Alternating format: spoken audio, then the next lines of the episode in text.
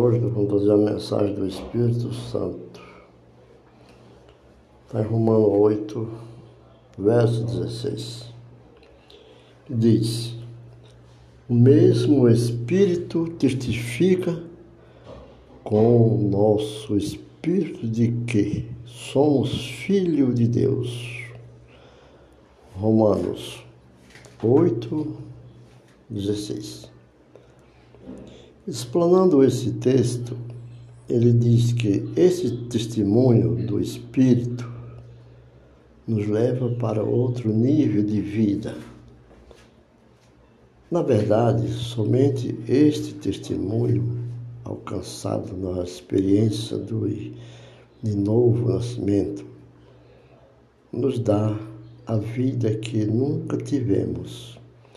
A palavra de Deus nos ensina de que antes andávamos mortos em nossos delitos e pecados. Está em Efésios capítulo 2, verso 5. Não havia vida em nós. Nós éramos mortos. Havia simplesmente existência carnal. O Espírito nos dá vida. O que é a, verdadeira vida? A verdadeira vida é uma existência de comunhão com Deus. Quando longe dele, o homem não vive, existe. Quando nós, quando nos aproximamos dele, provamos do verdadeiro propósito da criação, que são amizade com Deus. O coração do peregrino alcança o pleno conhecimento de que não pertence mais a este mundo e de que precisa caminhar em direção a Deus através da poderosa obra do Espírito Santo. Ontem estive visitando uma das nossas células de multiplicação. E a visão é bem simples. Consiste em preparar líderes dentre o rebanho, para que possam exercer seus dons e frutificar nos bairros onde moram Eu publiquei também no blog da Palavra de Deus como se suportar o obreiro na igreja. É um texto que deve ser lido e colocado em prática. Mas a igreja primitiva funcionava assim e foi um sucesso. Da mesma forma, as casas onde funcionam as células, as, as os cultos domésticos são faróis na comunidade onde as pessoas encontram alívio para sua solidão e bom ensinamento da palavra de Deus, sem a formalidade da igreja institucional.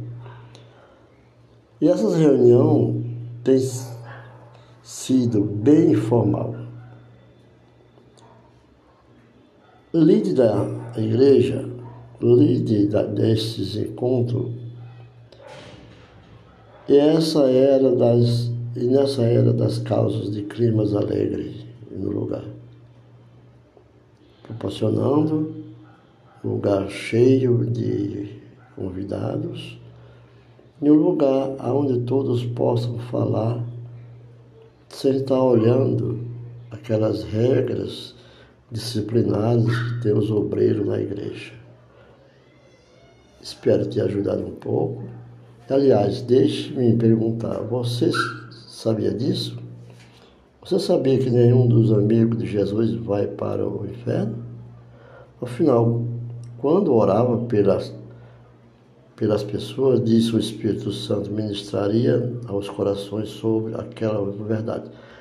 Quando Acabei de dizer isso, pude observar lágrimas em muitos olhos ali. Você sabe por quê? dentre aquelas pessoas, Deus estava fazendo ressoar um chamado para amizade. Até mesmo aqueles que nunca haviam ido às células antes puderam sentir o inexplicável desejo de conhecer mais de Deus. O Espírito de Deus estava operando vida naquele lugar, atraindo o homem para mais perto dele. O apóstolo Paulo também descreve, ele escreve o livro de Romano, ele quer principalmente defender as doutrinas básicas do Evangelho de Jesus. Logo após o capítulo 7, nós observamos que ele fala da lei e da graça. Ele começa um dos capítulos mais esclarecedores sobre a, a diferença entre o coração do peregrino e o coração do homem carnal. A grande diferença, ele explica, é a de que os que são segundo a carne inclinam-se para as coisas da carne, mas os que são segundo o Espírito para as coisas do Espírito. Romano 8,5. Fico por aqui. Espero voltar mais possível que seja para deixar mais uma palavra proferida pelos apóstolos, deixada por Deus através do seu Filho para nossa salvação,